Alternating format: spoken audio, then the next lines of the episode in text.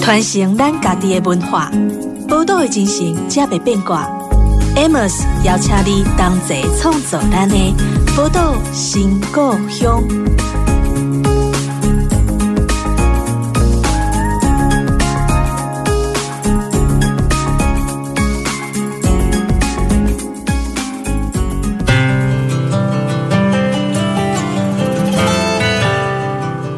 欢迎光临宝岛新故乡，我是 Amos。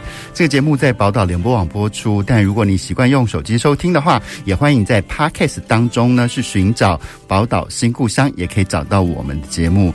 那今天呢，我们邀请到来宾呢是来自台南家里的杨淑华。那淑华呢，她是成大历史系毕业的哦，然后她回到了家里，她接下阿公留下的农地来种稻子，而且呢，她曾经到泰国去，在泰国去学习这个自然生态平衡的观念跟农法，然后所以她回到。台湾来之后，用这种方法呢来栽种友善环境的稻米和五谷杂粮，创立了回到家里这个品牌，而且他也号召了很多很多的股东，所谓的股东哦，那个股就是稻谷的谷哈，然后贯彻社区这个支持农业的这些呃行为，他们是采取这种先募资，然后再种植的生产方式，然后确保实现理想的时候呢，也可以同时填饱肚子。所以今天呢，节目中邀请淑华来跟大家分享，我们先请淑华跟听众朋友打个招呼。嗨，各位听众朋友，大家好。嗯，那其实我们在这个节目在做地方创生的系列节目当中呢，我们其实会想要。尤其像淑华啦，像是在很多在在地去坚持农业或者是畜牧业这些的朋友们，我觉得是更值得支持的。为什么？因为其实在地创生，其实某个程度还是要跟在地的一些生产的元素做连接。其实农业，不管是种稻子或是各式各样的农业，它其实是跟台湾，尤其南部南部广大的江南平原上最直接的连接。好，那我们也希望说，在地创生有更多不同的类型。因为当我常会自己开玩笑说，哎，总不能回家在地创生之后，每个人都去开一个咖啡厅。好，那我们其实更期待有更多不同的元素会呈现。那不过我比较好奇的，想要问淑华，你当初是念成大历史系吗？对，然后好像当过代课老师，也到过这个非营利组织工作，但最后怎么还是会回到家里去种稻子呢？因为这个，我觉得这种转折是很神奇的。其实就是因为我到大学毕业，我也没有想过自己会跟农业有什么关系。嗯，虽然小时候就是阿公就是有在种田，然后我们也会吃到他种的东西，可是因为我不是在佳里出生长大，我爸他们年轻的时候就已经到台南市区，所以我算是在。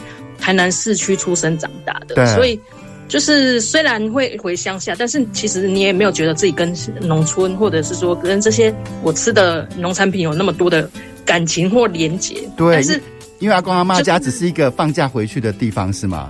对对对，对，就是去玩啊，去走走这样子。嗯，对啊，但是因为我二零零五年就是那时候到美农去工作，嗯。然后那是我算是第一次生活到农村里面去，嗯哼。然后那时候我是在社大社区大学工作，是。然后那时候的旗山社大，它也是属于算全台湾很早就开始，诶，他们讲说农村是一所学校，嗯。然后很早就倡议说用友善的方式做耕作，嗯哼。那时候连有机都还没有被国家纳为国有，是是是。啊，所以就是等于在那边我接触到了农业。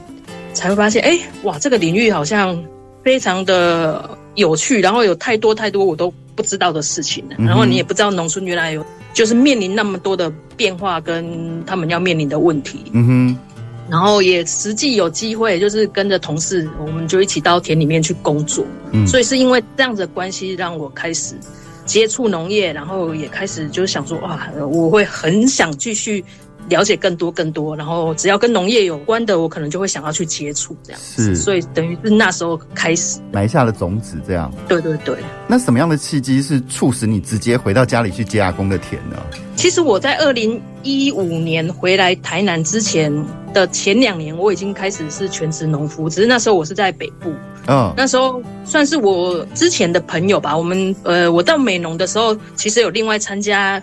那个田野调查的一些团队，然后其中有两个朋友刚好在那个时候也是对农业有一些兴趣，所以我有其中一个朋友就是约我们，可以说是一起耕作，然后一起怎么样去实践一些我们对农业的想法的一个团队。嗯，然后所以二零一三年的时候，我们就在桃园的大溪，就是也是有一块田。嗯、那时候我们四个人嘛，四个人，我是担任全职农夫的的那个角色，然后另外一个一个朋友他就是半农半 X，嗯，然后另外两个朋友就是他们是有全职工作，但是假日啊，或者是说做一些宣传啊等等的工作这样子。嗯嗯、然后所以我等于是二零一三年开始在桃园大溪。我就没有一些可以有薪水的工作啊，就是以农业为主。是。然后二零一四年我们又到宜兰，嗯，所以这两年是在北部。那那时候到宜兰之后，因为宜兰那时候也算开始蛮多小农聚集在宜兰了。是。然后，但是我偶尔还是会回来咖喱这里啊，因为我，我阿妈那时候我阿公已经走了嘛，我阿嬷。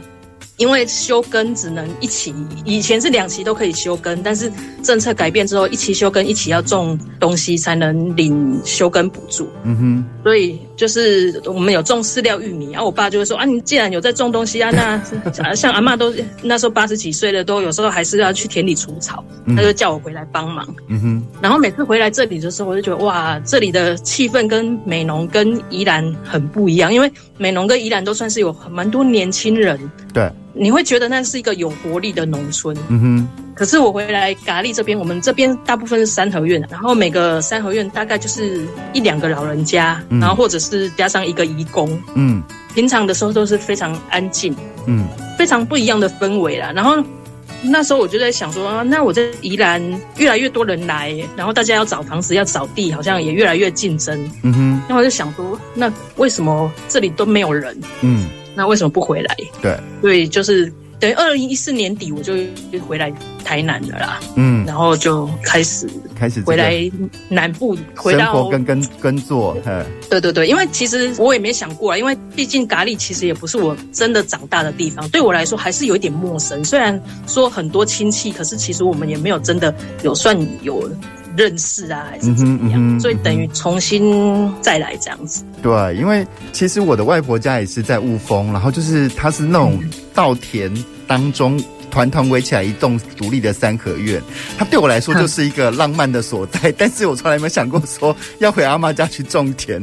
那不过我我也我也在想的是，你们家人对你回去种田这个想法，是因为听起来好像已经在支持，已经在同意了。可是他们没有想到，因为其实成大历史系老实说也是一个非常非常好的学校跟很好的学系嘛。他们难道不会期待女儿去做一些更光鲜亮丽的工作吗？这些挣扎期其实是在更早之前，不是我回来台南的时候，呃、因为。像我在美农的时候，他们其实就是每次我回台南都会跟我爸吵架，因为他会问说什么时候要去考老师，然后过了一阵子，他觉得我没有真的想当老师的时候，他就会说，那你就去考公务员啊，反正那段时间会比较容易为了这个事情吵架。可是后来就是我离开美农啊，我去国外，嗯，其实我也都是一直针对农业。嗯，所以他可能也觉得我就是真的很喜欢这个领域，嗯，所以他也慢慢接受。所以像我后来去泰国，嗯，要回来台湾的时候，他就问我说：“那你回来之后要干嘛？”嗯，然后他就跟我说。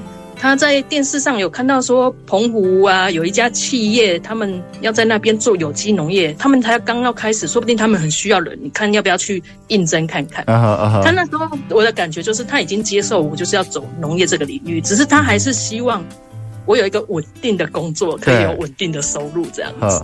就是已经认同你做农业的工作，但是没有认同你要直接去做农夫的这样子感觉是吗？对啊，因为。大部分人的想象，或者实际上可能要当一个农夫，要有一个稳定的收入，还是是会觉得是比较困难的。嗯哼，哎、欸，所以他对父母而言，他还可能还是希望我们都能够相对有稳定的生活。嗯哼，对啊，嗯、所以那时候的感觉就是这样。只是后来我又在北部跟朋友一起种田啊，嗯，那时候我爸就会说。啊，你要在北部种，干嘛不回家种？所以其实我回来台南，他也是有出一点力的啊。至少捞回一个女儿嘛，就是把女儿捞回台湾台南，至少近一点了这样子。对，哎、欸，可是因为你刚刚在讲那些国外经验，我好像有听说你有到澳洲有机农场打工，也在，尤其泰国那个部分是泰国在学习这个生态农法嘛？那是一个什么样的机会？然后在那边是看到了什么东西呢？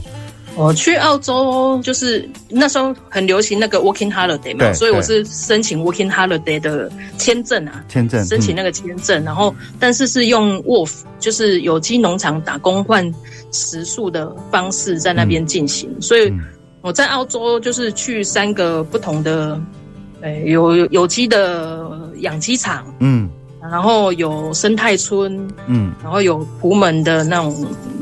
家庭式的农场，就是在不同的地方去看他们的比较友善的农业的操作方式。对，然后本来是想说会在那边比较久嘛，但是其实我在澳洲大概也只待了四个多月，因为后来就是泰国，我以前的同事就是鼓励我说：“啊，你要在澳洲自己这样子看，那不如去申请去泰国，嗯，他会有比较有脉络的学习。”因为泰国的有机农法是更成熟，是吗？没有，是因为那是一个计划，然后要去的那个单位叫做米之神基金会。对，那那个基金会它本身它就有一个。有机农业的一些概念的操作方式，所以他们是有社区的农夫学校，然后也有一些训练课程。农夫学校会在米之神基金会的附近的社区去操作，嗯，然后训练课程大概是一个礼拜啊，那是有蛮多泰国其他的府啊，甚至国外的国外的人会到那个中心去上课。是，像我在泰国的那段时间有。遇过缅甸的啊，然后印度的，嗯，然后巴基斯坦的，嗯，甚至有欧洲那边的，就是都有团队这样整个来这里进行上课的课程。嗯哼，所以在那边，其实我在申请去泰国之前，我跟我们之前社大的同事，其实有去参访过一个礼拜的行程，就是去上课，然后也有去他们农夫学校的那些农民的。聚落里面去参访过，嗯哼，所以我会觉得想要更仔细的了解啊，因为毕竟那时候是一个礼拜的参访嘛，对对对，然后然后他们有农夫学校，对我来说，我也会觉得超好奇，因为以前我们在美农推广友善耕作的时候，其实对大部分农民来说，我们的说法是很没有说服力的嘛，他们惯行还是惯行啊，他们很难说，因为你说这样做会对环境比较好啊，怎样的，这是这些说法对。就是像以现在实际来说，会投入友善耕作的大部分还是都是以新投入的人来说会比较多。对。可是原本就在操作惯行的农业的人，要转型成有机，其实相对是很难的。可是我就很好奇，说那个米之神基金会，他是怎么有办法让这些呃农村啊，在聚落里面务农的农民有办法说做这样的转型？嗯哼。那我觉得可能在课程里面，其实不一定能够。感受得到，他想说，哎、嗯欸，去那边待比较久的时间，去看他们到底是怎么操作的。嗯哼，所以去那边那时候的想法是这样，但实际上还是很难，因为第一个语言不通。嗯哼，就是泰文，他们是用泰文上课还是英文上课？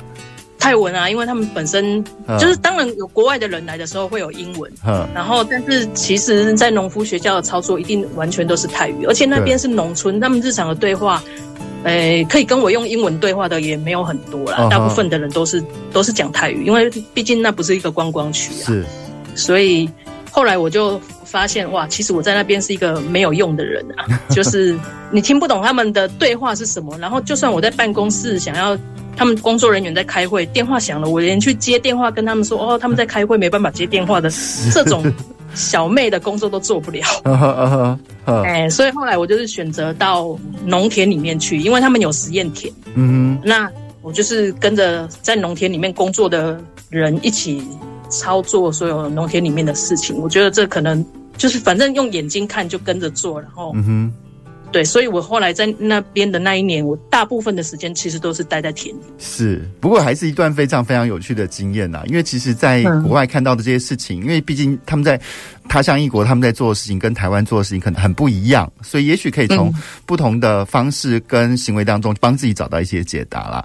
啊，不过我们先稍微休息一下，稍后再继续回到我们的节目当中。传承咱家己的文化。宝岛的精神，才袂变卦。Amos 邀请你同齐创作咱的宝岛新故乡。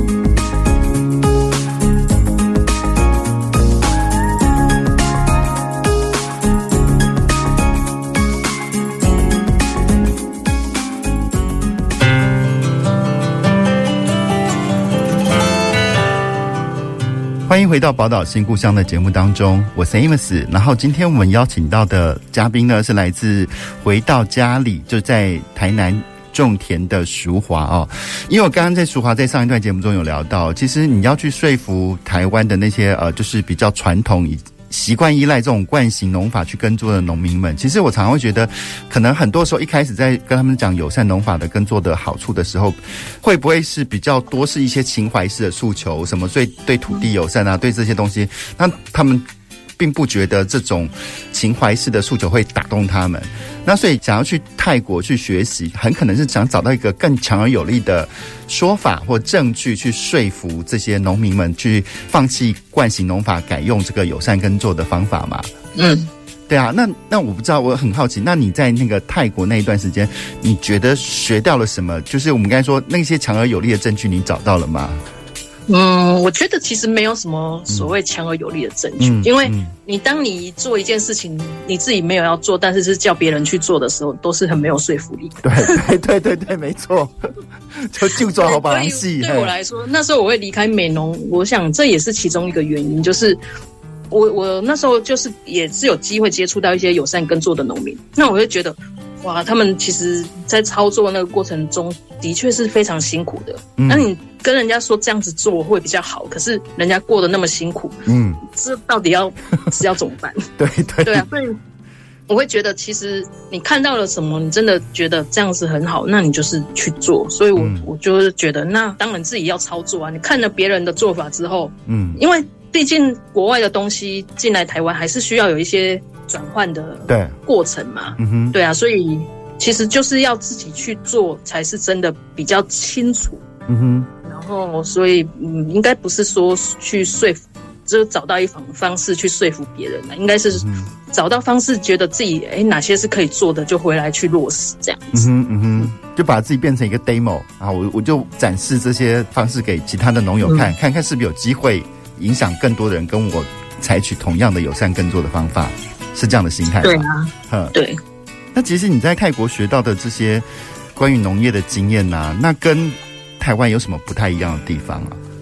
就是如果以种稻来说，泰国的面积相对台湾来说都是比较大的，所以他们不太会用插秧的方式，他们大部分都是用撒播，直接撒种，然后。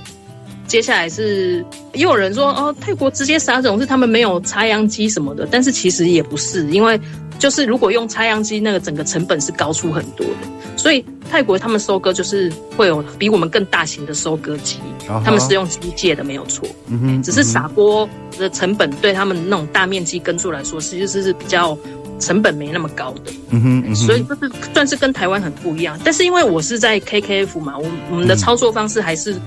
会是插秧，嗯，对，因为 KKF 它不是专门在种稻，但是它是种很多不同品种的稻，有点像我们台湾的农改场一样，嗯，他们是收集了很多不同的稻种，然后自己也有在做不同品种的杂交育苗的方式，所以像我们每一次育苗都是可能同时有好几百个不同的品种去育，然后每一个品种是一盘两盘秧苗这样子去育的，嗯，然后等到它们稍微大一点之后，再用人工插秧。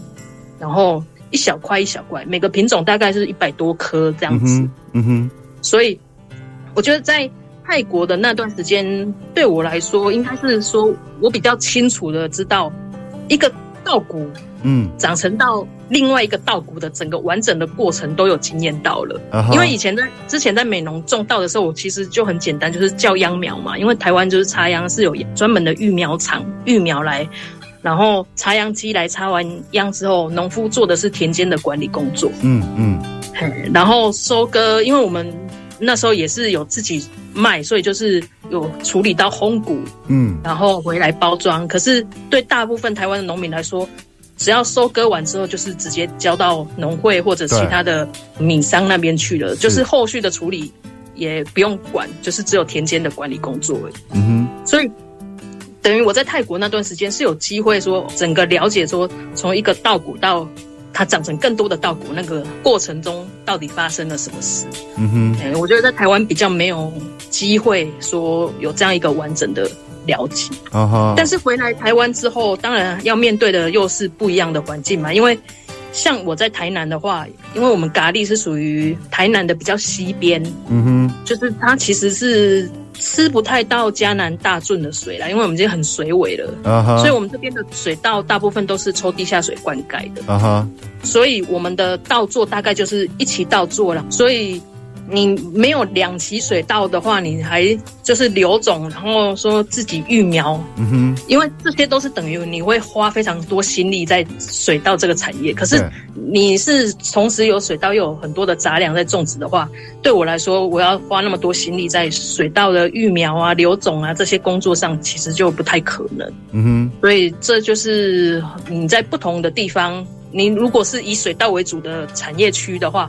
你有机会就是把水稻的它的整个投入弄得更完整，对。可是我的区域就可能就不适合是用这种方式操作，哦，对。所以，我可能留种，因为 KKF 很讲求要留种嘛，我留种的部分可能反而是在那个杂粮类，嗯，的部分我可能可以比较容易做得到，啊，水稻的部分我就不太容易做到。其实对于我们这些愚蠢的城市人来说，我我搞不清楚留种的重要性到底在哪里耶？留种，因为种子算是一个根本啊，就是因为比如说农改场，它育了这样子的种子之后，它可能其实每个区域的土壤状况、嗯，气候环境都是不一样的。对对，没错。它从杂交到稳定的世代，它在那个区域留种，就是它会从比如说在 KKF，在米之神基金会，我们这样子一百株水稻，我们要从一百株里面。去判断它，哎，这几颗长得是最好的。嗯哼。然后这三个就是妈妈种出来，它可能同时有几千粒的稻种。嗯。它会长出几千粒的谷子嘛。嗯。所以这三株的上万粒的谷子，我们就把它留下来，当成下下一期的种子。就是保留优秀的 DNA。哎。你会挑长得最好的。嗯哼嗯哼。然后这样子循环之后，哎，就是你其实是有在挑选的。嗯哼嗯哼，在这样的环境里面长得最好的。可是当你同样这些谷子你拿去别的环境去种的话，不代表他们的表现哦就是那么好。所以你如果能够在自己的土地上操作，就是哎，你种下去之后，尤其因为我们的种植方式又跟别人不一样，我们是无药无肥嗯的操作方式。那一般不管是种子公司还是农改场，他们还是大部分是以惯性的去培育嘛。对。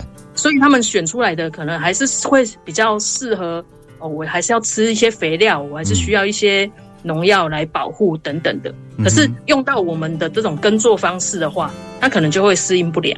嗯哼。那好，那我们用这些种子在在我们土地上，可能会有一些真的很多都长得没有很好，可是可能有几株是长得非常哎还不错的。嗯。那如果你那时候有特别去把它做挑选，嗯，把这些留下来当你的种子的话，那经过。这样不断的操作这样的事情的话，你可能留下来的种子就是比较适合你这种操作方式，也比较适合你这个区域的风土的。哦，了解了解。种子，对，啊哈，啊哈，要找一个最适合在地生长的种子。对对对对，然后比较适合你的耕作方式。啊哈，那你回到那个台南之后啊，呃，你的步骤是怎么样？因为可能我们知道阿公家有田，但是怎么样去操作这块田，嗯、然后这块田的收成要怎么样去？行销这件事情是，呃，你回到台南的时候是怎么开始进行这样的一个创立，回到家里这样一个品牌的过程呢？诶、欸，其实就是多是算是有延续吧，因为我之前在北部跟朋友一起的时候，我们其实就是稻米的销售方式就是采用股东制啊，所以我回来咖喱之后，我们稻米的部分还是先采用股东。股东的意思就是说，其实我们在还没有收割。收成的时候，嗯，就先让大家就是先缴钱成为股东，哦，然后等于是支持嗯一些耕作的成本这样子，啊哈。然后也比较能够确定说，哎，我们的收成是是有一些去处的，嗯哼嗯哼。所以稻米的部分，我其实是采用股东制，嗯哼，对。但是杂粮的话，我就不太敢，因为杂粮的风险比水稻更高，有时候种一种，你可能还不一定真的有收成，啊哈啊哈。所以用股东制的那种风险，就会觉得啊，压力有点太大了，啊哈。哎，所以。我其实回来之后，第一个当然就是用粉丝页的方式让嗯朋友们，因为其实一路走来，在这个过程中，其实认识很多也是对友善耕作啊，然后农业这个领域有兴趣，然后也比较关注的朋友，所以他们其实回来的时候算是靠大家支持啦。嗯哼，然后在这几年在慢慢培养属于比较台南在地的一些消费者这样子。嗯哼，嗯哼，那现在那个回到家里有大概有多少股东啊？我其实没有很多呢，因为我的米都越种越少了。产量越来越低，所以很现在很努力在想说，哎，这件事情要怎么处理？这样，像我们这两年的同样五分地这样种植，大概产量都两千斤左右。这样对人家来说，五分地两千斤，大概就有呃，他们说的细寡，嗯，细寡就是一分地一百斤就是几寡嘛。嗯嗯嗯。然后我刚回来一开始的时候。有一块地是可以到十挂，然后通常平均下来大概是背瓜嘛，等于现在是整个减半。对。然后冠群他们大概一分地是可以到离着瓜上下的。嗯。对，所以这个产量落差其实是有点大的。对，是很大。嗯。哎啊，所以现在我的股东大概就是二十个左右吧。嗯哼，嗯哼。因为这样子就没有了，自己都快没得吃了。那，哎，我比较好奇哦，就是。这产能当然差别很大，那为什么你刚才说你一开始还有十挂，到后来又只剩四挂，那又为什么呢？嗯，一开始我的判断是因为草的问题，嗯，然后再来，因为我们长期其实就是一直都没有在施用肥料，对，哎呀，然后一开始。几年，大家其实附近的农农民也会讲说，啊，你第一年会比较多，是因为可能之前还有残肥啊，嗯、就是之前留下来的肥料还让你继续使用。嗯、可是当你没有继续补充肥料的时候，它的产量其实就没有那么多。就是在以前还没有肥料的年代，嗯、听说了那个时候的产量大概是六挂左右。哦、嗯哼，嗯哼对，所以。这是一个原因，然后再来另外一个原因，就是因为我们也没有在用除草剂，所以有一些草类就是很困扰的杂草，然后你一开始没有清的很干净之后，它扩散的方式就扩散的越来越多，然后它其实又没有办法完全根除。然后就变成他们会影响水稻的生长蛮多的，嗯哼，就是会有点困扰了。但是也是在想说，那因为像我其中一块地，我今年就没有种水稻，嗯，但是像像去年我把它下半年我种芝麻的时候，它其实长的状况是非常好的，啊哈，我没有觉得它有缺肥的问题。但是种水稻的时候就是长得不好，所以也是有在想说，靠有不同的耕作的内容去调节。然后去再继续观察吧，因为其实这个要判断什么原因，其实我觉得很难的，因为它的因素很多，然后每年的季节，它的像下雨啊、干旱啊什么，就是落差都有点大，所以就有时候可以简单的归为天气因素，可是好像有时候又觉得，哎，也不一定啊，就是。所以我觉得，我其实虽然已经回来第八年了，但是其实还是花很多时间在做不同的尝试、试验，哎，尝试，然后继续观察，嗯、看它到底是在讲什么。嗯，那我比较好奇，用你这样的方法种出来的米，跟一般的稻米吃起来或看起来有什么不一样的地方呢？第一个，我们的米看起来都很小颗，嗯，不会像外面的米那么又圆又亮又大。对对对，大小其实就差异蛮大了。嗯，对。然后小颗之外，呃，因为我们是自己碾米啦，嗯，我们也没没有去大型的那个碾米厂碾，嗯，规格不够，嗯，然后所以我们碾米的那个就是也不会像外面碾米碾那么白，嗯哼，然后。也没有办法说把那一些有病虫害的那种黑点点，嗯，有黑点点的米粒可以去掉，因为，呃，有色选机就可以把一些杂色的米对去掉嘛，所以我们的米的色彩会比较丰富一点。但是其实以新米来说，我觉得我们的米就是有时候就会想说啊，你这样子到底怎么样？可是每次吃起来，我就觉得哎，其实都还蛮好吃的。然后。我的一些消费者，他们长期在店里，就会觉得，哎、其实它还是都是有它的不同的风味啦。对，我其实觉得比较巧妙的是，就是我有个朋友叫李汉鹏，他也是念历史的，然后在他在认识，对，他也在种田。我想说，历史系的是怎么了？都后来都纷纷爱上了种田，但是他每次都非常非常骄傲的跟我们说，他种出来的米是天下最好吃的米。最好吃。好了，那我们先休息一下，稍后再回到我们的节目当中。传承咱家己的文化，宝岛的精神，才袂变卦。Amos 邀请你同齐创造咱的宝岛新故乡。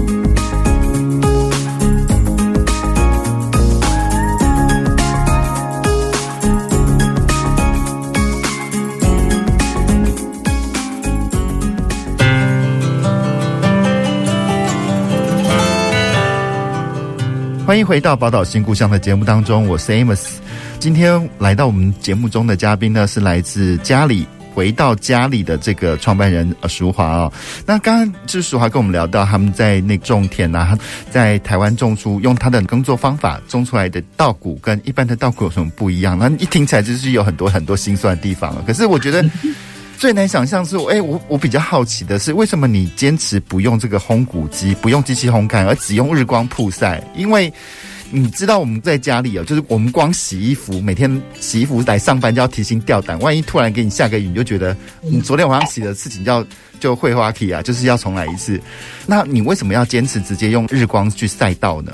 其实我也没有坚持啊，像我们去年其实就第一次有送到烘谷的地方，嗯、但是那也是刚好说，呃，有问到了，因为其实以嘉南平原的这种大米仓来说，大部分的烘谷机都是大型的那一种，像我们之前在桃园，因为他们的那种耕地可能没有像台南那么大片，对，所以都还有一些私人的比较小型的烘谷机，嗯，所以动进去里面烘的。状况就会比较好，可是大型的烘谷机，你知道我们米量其实是很少的，嗯，然后你也不没有要跟别人混嘛，嗯、那这样子大型的烘谷机里面装不到一半，这种烘法其实是很容易，如果烘谷的人没有认真愿意帮你雇的话，其实是很容易烘坏的。哦哦哦，对，所以那时候就是想说，好吧，如果就是我的产量就是这样子的话，那可能就是还是要以自己。来掌握那个晒谷，就是你会觉得比较保险，嗯，所以大部分的时候都是以自己晒为主。但是其实的确是在六月，像这几年连续连续好多年都是六月要收割的时候就开始连续都在下雨，嗯嗯，那时候就的确很困扰。因为像如果你是用烘谷的方式，你可以哎选在某一天没有下雨的时候，那时候赶快收一收就送去烘谷场，嗯。可是如果后续还会下雨。我们要晒谷的就不可能选那一天没有下雨就去收嘛，因为收回来的状况可能会更惨。对，你在晒的时候下雨，嗯，然后你又是比较潮湿的状态，那一批米可能就会完蛋了这样子。嗯，嗯，所以如果要选择日晒，你就是只能挑到，哎，你确定会有比较长时间，至少几天的稍微稳定一点的天气，那时候收割。嗯，所以我们如果像之前那种长期下雨的状况，常常是要等蛮久的，就是。因为像大家可以抢割，就喂青米也可以收啊，怎么样？可是我们的状态是比较容易等到米都很熟了，然后收割的时候就很容易掉粒。啊哈啊哈。对，但是你也没办法，你也只能等到天气稳定才能收。嗯、对，这是我们要要用日晒要面对的问题啦。可是、嗯、还是大部分会觉得这样比较保险，但是真的发现选不到那个日子的时候，你也只能妥协，就是。好，那就联络烘谷厂，看他们有没有空档啊，嗯、或者愿意愿不愿意帮我们少量的状况去烘米。嗯，因为像像我去年送去烘谷厂的时候，他听到我有五分嘛，就想说，哦，那一台应该是差 OK 的。然后结果上去，他说啊，就这样子吗？那么少吗？根本就是连他的最低量。的收费就是，好，你低于这个量，不管怎么样，就是收那个钱啊。对，呵呵，对对对，啊，就是没有达到人家最低的量啊。他就说，哦，你这样，你做排行嘞，他也会抱怨。对，哎、欸，可是这样，我们来讲一点现实的。那这样子的话，有办法 balance，或是因为毕竟你现在就是专职，就是靠种稻米吃饭，嗯、那这样子不会赔钱吗？嗯，这两三年的稻米来说，的确是。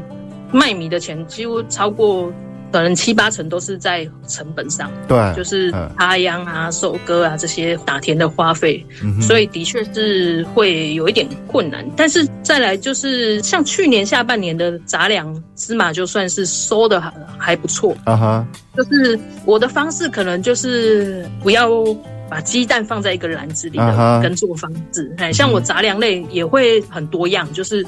同时种植芝麻、玉米啊，嗯哼，然后不同的豆子，然后番薯等等的，然后因为你每年的状况都不一样嘛，你可能这个时候今年是什么比较好啊？前年是什么比较好？明年又会是什么？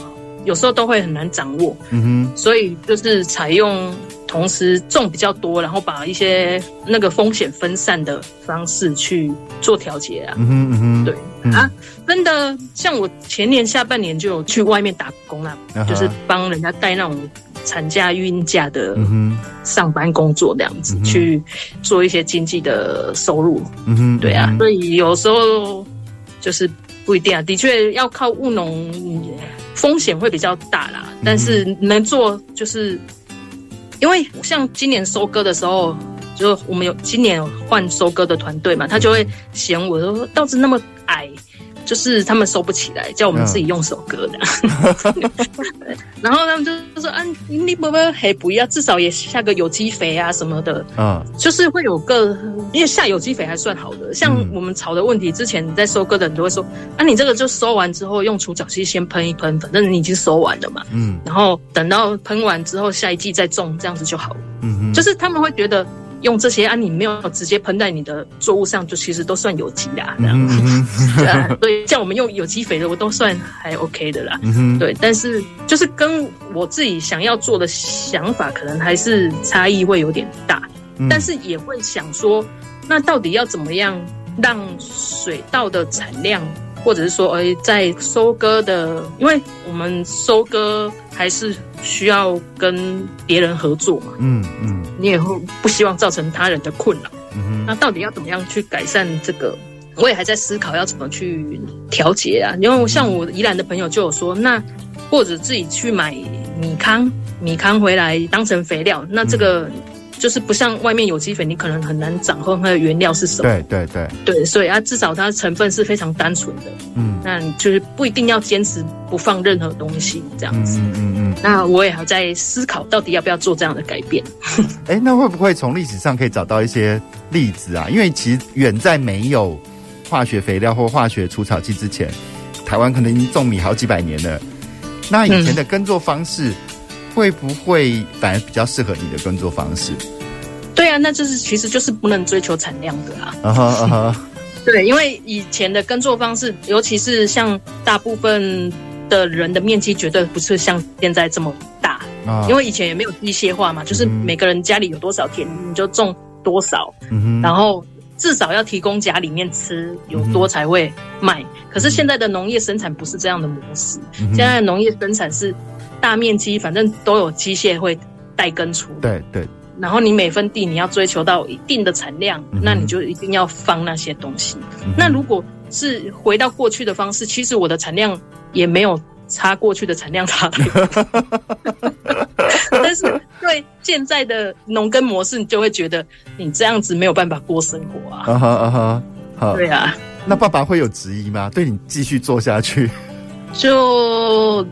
他们会念啊，说进这些刚好啊，那什么之类的 啊。但是，对啊，反正就就是有种出来给他吃就好了啊。嗯，他有吃到啊，这样子是。对，哎、欸，不过我觉得讲那么多这些觉得比较痛苦的事情，那我反而想要回头来问你说，那支持你用这样方式耕作的一个最重要的理理由到底是什么？其实本身我觉得会想要务农，其实。务农最快乐其实就是在田里面工作啊，嗯，就是你不用去考虑到经济、嗯、考虑到贩售等等的，嗯嗯，以外的这些现实的东西，本身在田里，然后可以很专注的做那件事情，我觉得本身它就是一件令人快乐的事情，嗯哼嗯哼，所以我会自己去调节啊，说好，当然我们经济收入可能没有那么稳定那么快，可是。可是我在田里的时光至少是快乐的，的，嗯，这可能不是用钱可以换得到的东西。对对对对，哈，比起我们在那个办公室常常要生闷气，就觉得可能到田里面好一点，这样。对 对对，大概是这样。虽然就是你以这个为生的时候，你其实田以外的时间要面对的事情也是很多啦。但是至少在田的那那一段时间是可以保有你可以想要的事情，这样子。对对对，因为我觉得每个人对于每个人的生活应该长成什么样子，每个人都有不同的想象。可是我真的觉得，只有怎么样去呃，你的选择只要是健康跟快乐的，他的选择不管是什么都很好。都很棒，哎，那接下来呢？接下来你在这个呃，在回到家里啊，因为还会有什么后续的计划或有什么样的调整吗？还有什么新的规划？我自己觉得是继续关注田里，就是要花费蛮多时间的。嗯，只是像我们社区的那个总干事啊，他其实也、嗯、也是会常常来关注我们啊，因为。像今天这个邀请啊，想要地方创生，我就想说，诶，那我们到底跟地方创生有什么 直接的关系？我，但是因为我我可能只能让自己生嘛，我也不可能说让地方有什么好的发展，就是以自己为主。但是如果在想的话，哎，其实像我们社区他们在做一些事情的时候，就会常常会提到我们，嗯，就是。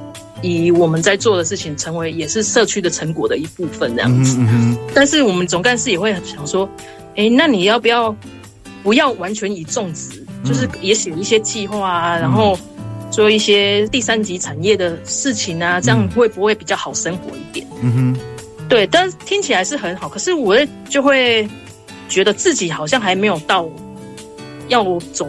这可能是在需要再更多的累积吧，就是我觉得时间可能还没有到，但是我觉得这也的确也是可以是一个方向，嗯哼，但是我觉得需要你要到第三级的话，那一级、二级的东西其实都是要需要先稳固之后，嗯，才可以往那个方向走，对，嗯嗯，所以后续的那个部分也还没有说想那么清楚啦，但是短期之内应该还是会以田间的管理啊，然后看怎么。让它是可以更稳定，或者是更想要的田间的规划的方式为主，这样。嗯嗯哼，我们看到那个淑华在家里去坚持用完全几乎不施肥，然后也不用任何化化学除草剂的这种方式来种稻子哦。那其实有时候我会觉得说他在追求一种，除了当然这个在田间耕作是他的最愉快的时光嘛。那我觉得这种热情其实。反而让人家觉得很非常非常的那个，呃我觉得讲钦佩啊，有点 有点太俗气了。可是我觉得会很向往，因为一个人可以那么有专注跟热情做这件事情，我觉得是非常非常棒的事情哦。那如果说哎，其他的朋友如果也想吃你这样子一分田只有丝瓜米的那种米的话，他要怎么找到你们呢？呃，我们有那个脸书的粉丝页，就叫“回到家里”，嗯、回是三点水的回，对。然后稻子的稻，嗯，啊，家里就是台南咖喱的那个家里，对对对，可以搜寻。但是因为我们像今年的水稻，差不多也就是股东已经定完，对对，哎，所以可能就是要等明年。嗯、然后我们就是陆续种一些杂粮类的作物，嗯嗯、啊，大部分因为我们的量都不多啊，所以我主要。所有耕作的过程啊，他说，比如说要收成什么了，我其实大部分都会写在粉丝页里面。嗯，如果有大家有兴趣的品相的话，也就是可以直接跟我们联络这样。对对对对，嗯、那个就是去看回到家里，也可以跟淑华去分享他在田间耕作的那些时光的那些过程哦，我觉得也是很有趣的一件事情。嗯、好，那今天我们就非常谢谢淑华来到我们节目当中喽。好，谢谢大家。我们下礼拜同一时间空中再见了，拜拜，拜拜。本节目由文化部影视及流行音乐产业局补助直播。